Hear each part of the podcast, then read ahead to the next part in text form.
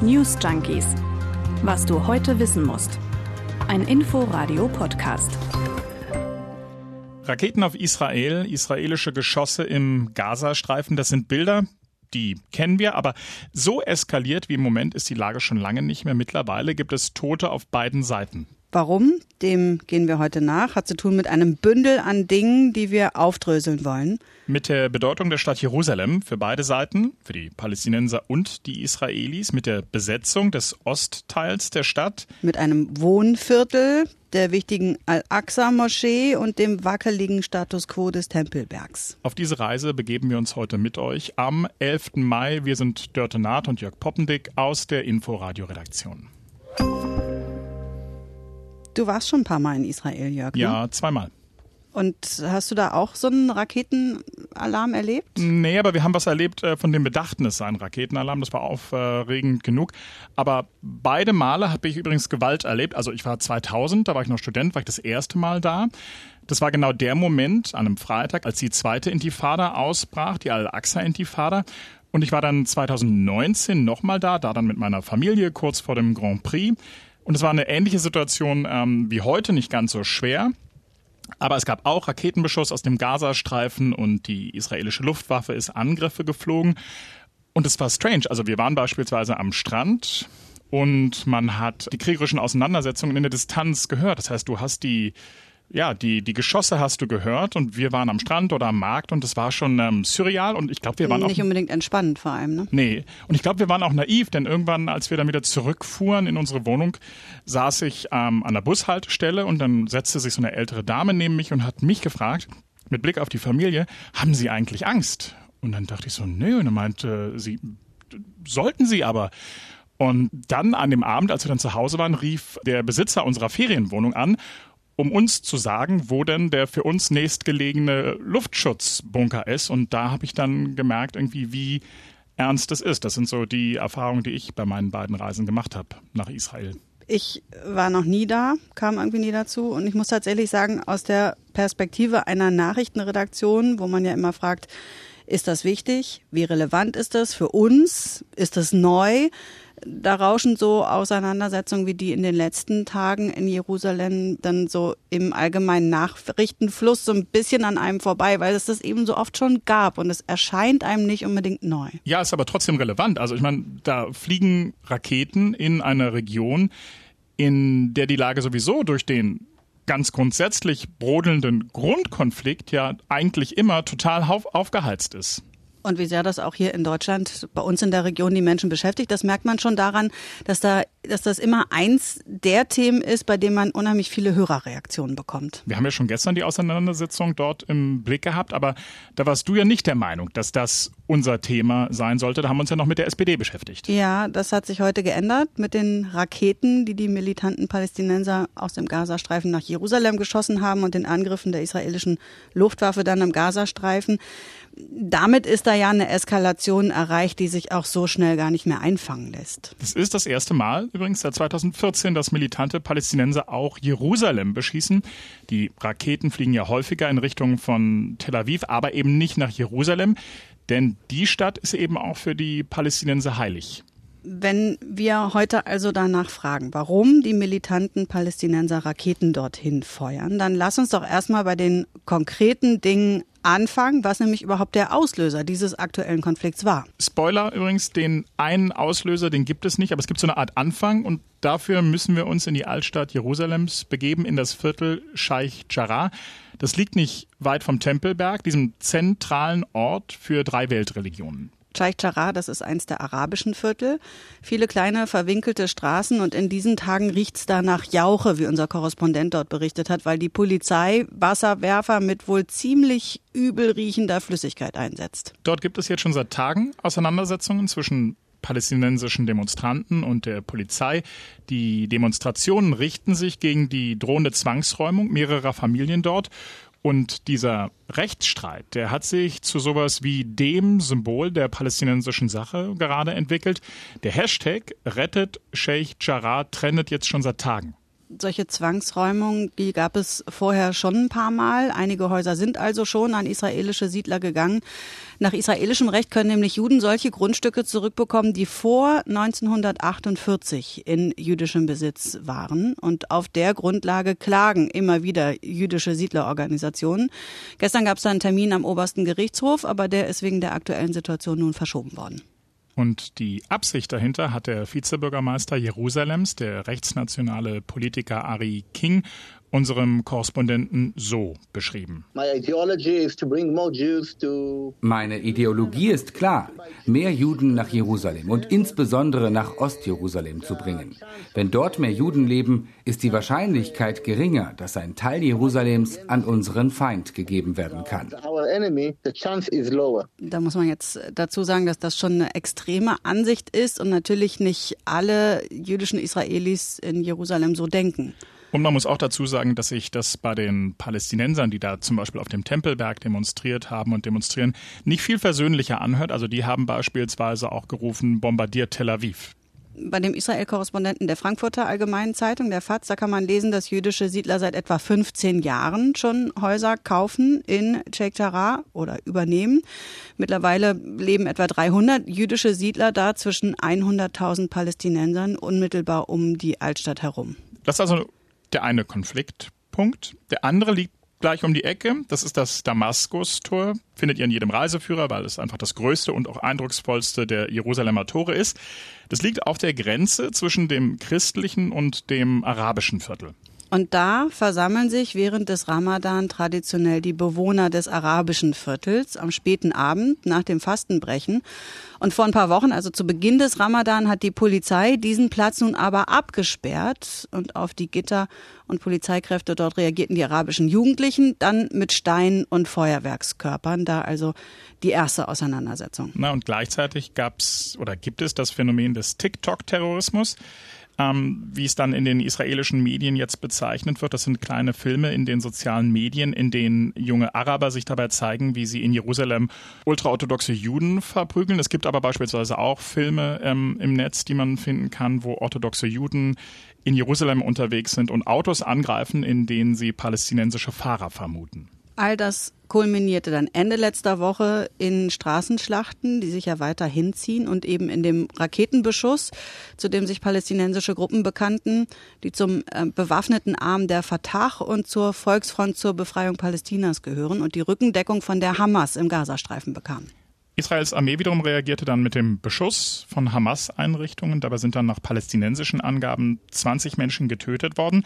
Auf israelischer Seite gab es Stand jetzt bei unserer Aufzeichnung zwei Todesopfer. Und zu all dem kam dann auch noch der Jerusalem-Tag, Sonntag und Montag, an dem die jüdische Bevölkerung die Wiedervereinigung Jerusalems feiert, also die Besetzung Ostjerusalems durch Israel im Sechstagekrieg 1967 ist ein dickes Brett, was wir da bohren. Also mhm. Also die aktuelle Situation, da sieht man schon, das ist ordentlich vielschichtig. Und da waren ja jetzt bei dir auch schon ein paar Jahreszahlen drin, die man sich, glaube ich, nochmal genauer anschauen sollte, wenn man diesen Konflikt besser verstehen möchte. Ja, wenn man sich jetzt nochmal diese Zwangsräumungen in Sheikh Jarrah anguckt und fragt, warum das zum einen ein arabisches Viertel ist und es zum anderen nach israelischem Recht denn überhaupt möglich ist, dass Grundstücke, die vor 1948 Juden gehört haben, dass die zurückgefordert werden können, dann muss man tatsächlich noch mal tiefer eintauchen in die Geschichte. Genau. Zurück zum Jahr 48, das ist also 1948, das ist das Jahr, in dem der Staat Israel formal gegründet wurde.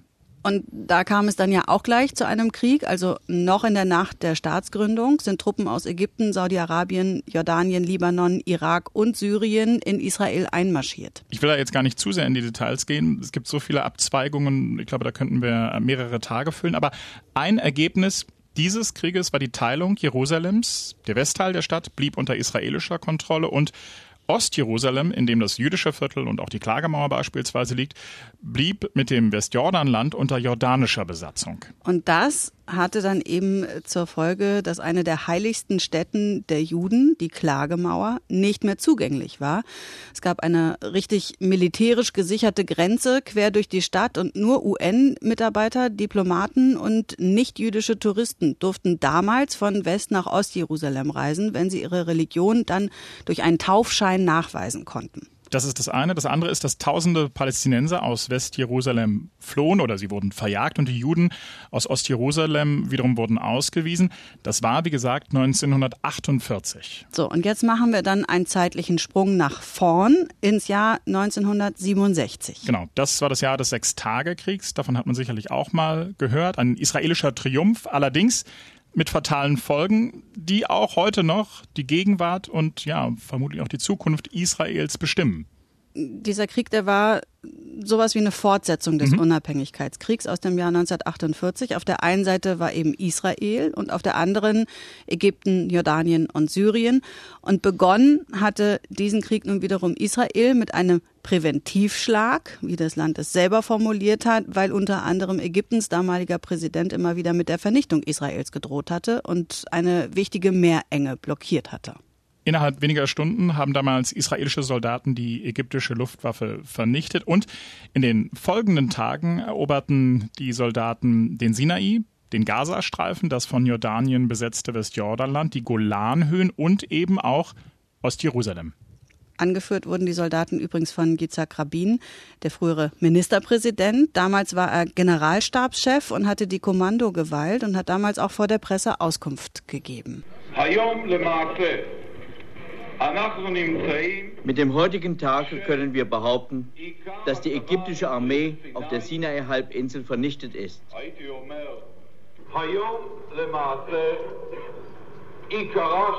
Heute befindet sich de facto das gesamte Landgebiet westlich des Jordans in unserer Hand, einschließlich der Altstadt von Jerusalem, einschließlich Jericho am Toten Meer.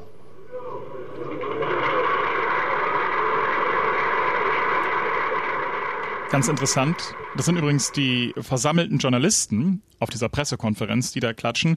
So hat es zumindest der damalige ARD-Korrespondent in seinem Beitrag beschrieben nicht wirklich neutral. Nee. Im Juni 1967 war das. Israel war jetzt damit dann plötzlich dreimal so groß wie vorher und wurde zur Besatzungsmacht über eine Million Palästinenser. Naja, und erstmals kontrollierte Israel damit das gesamte Gebiet von Jerusalem.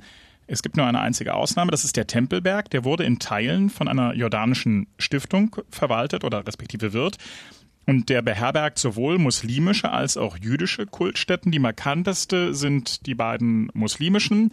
Das ist der Felsendom und die Al-Aqsa-Moschee. Und äh, schon bei dem Namen Tempelberg muss man eigentlich vorsichtig sein, denn bei den Muslimen heißt dieser Ort Haram al-Sharif, aber im Deutschen hat sich der Name Tempelberg etabliert und deswegen bleiben wir da auch dabei. Es geht auf jeden Fall um einen Hügel, einer unter vielen in Jerusalem, aber in seiner Bedeutung eben zentral durch seine Rolle eben als ewiger Zankapfel im Nahostkonflikt, denn das ist er. Haram al-Sharif, das bedeutet das edle Heiligtum. Also es deutet schon auf die zentrale Bedeutung im Islam hin. Nach islamischer Überlieferung reiste nämlich der Prophet Mohammed in einer Nacht von Mekka nach Jerusalem, um dann vom Tempelberg aus in den Himmel aufzusteigen. Und an der Stelle, an der das passiert sein soll, steht der Felsendom mit seiner goldenen Kuppel und daneben dann die Al-Aqsa-Moschee. Das ist das drittwichtigste Gotteshaus im Islam nach dem im Mekka und im Grab Mohammeds in Medina. 5000 Gläubige finden darin übrigens Platz. Und für die jüdisch-christliche Tradition ist der Ort eben auch zentral. Nach der Überlieferung soll Gott selbst den Hügel zu seinem Wohnsitz auf Erden bestimmt haben. Die Bibel erzählt, dass König Salomon deshalb dort einen Tempel als Mittelpunkt der jüdischen Religion errichten ließ. Und dieser Tempel, der wurde zerstört zweimal und die Überreste der westlichen Stützmauer dieses antiken Tempelplateaus, das ist die, die wir alle kennen und die ja auch sehr markant ist. Das ist die Klagemauer, an der eben bis heute viele gläubige Juden täglich beten. Du hast ja eben schon gesagt, dass Israel 1967 Ostjerusalem mhm. erobert hat. Aber für die Al-Aqsa-Moschee und den Felsendom gab es dann eben so ein Status Quo-Arrangement. Das hat der damalige israelische Verteidigungsminister Moshe Dayan äh, festgemacht. Er übertrug nämlich die Verwaltung einer islamischen Stiftung und Moshe Dayan verbot die Benutzung dieser Stätten für jüdische Gebete. Und genau, dieser Beschluss ist im Grunde bis heute die Grundlage des Status quo auf dem Tempelberg. Das ist 1994 dann auch im Friedensvertrag zwischen Jordanien und Israel nochmal bestätigt worden. Und dieser Status quo, der ist nun eben auch Teil der aktuellen Auseinandersetzungen. Denn mittlerweile treffen sich dort Juden offen zum Gebet und Siedleraktivisten werben dafür, anstelle der Al-Aqsa-Moschee einen jüdischen Tempel zu errichten. Und dann wiederum fällt auf der anderen Seite der Schlachtruf Al-Aqsa sei bedroht. Auf dem Tempelberg kam es dann ja auch jetzt im aktuellen Konflikt zu schweren Auseinandersetzungen. Die Hamas hatte gefordert, dass die israelischen Sicherheitskräfte den Tempelberg verlassen müssten. Das haben die nicht gemacht und dann kamen eben die Raketen. Und all das, also diese lange Historie und die Entwicklung der letzten Jahre, das mündet nun also in diesem Ausbruch der Gewalt. Die Einschätzung unseres Korrespondenten in Tel Aviv, Benjamin Hammer, ist übrigens, dass das jetzt dauern wird. Also das wird morgen nicht vorbei sein.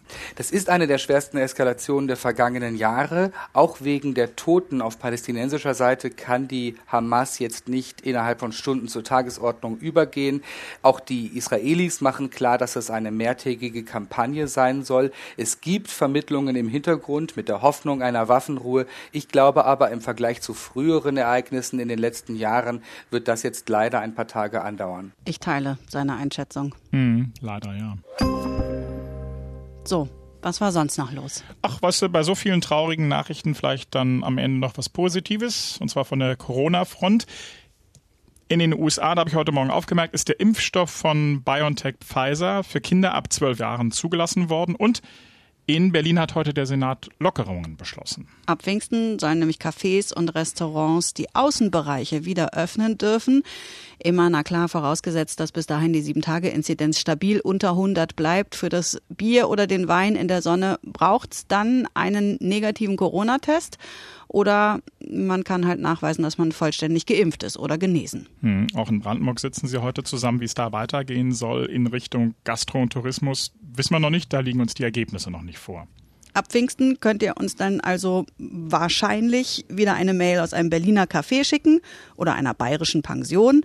Das ist doch mal eine Aussicht, oder? Mhm. Aber ich, wir freuen uns auch über Feedback aus der Bahn, oder? Aus dem Abs Büro. Ja, oder von der Couch. Also newsjunkies.inforadio.de ist unsere Adresse. Wenn ihr das gut findet, was wir hier machen, dann empfehlt uns gern weiter. Sternchen, Likes, Shares, Abo, ihr wisst, wie das läuft. Also, bis morgen. Bis morgen. Tschüss. Tschüss. News Junkies. Was du heute wissen musst.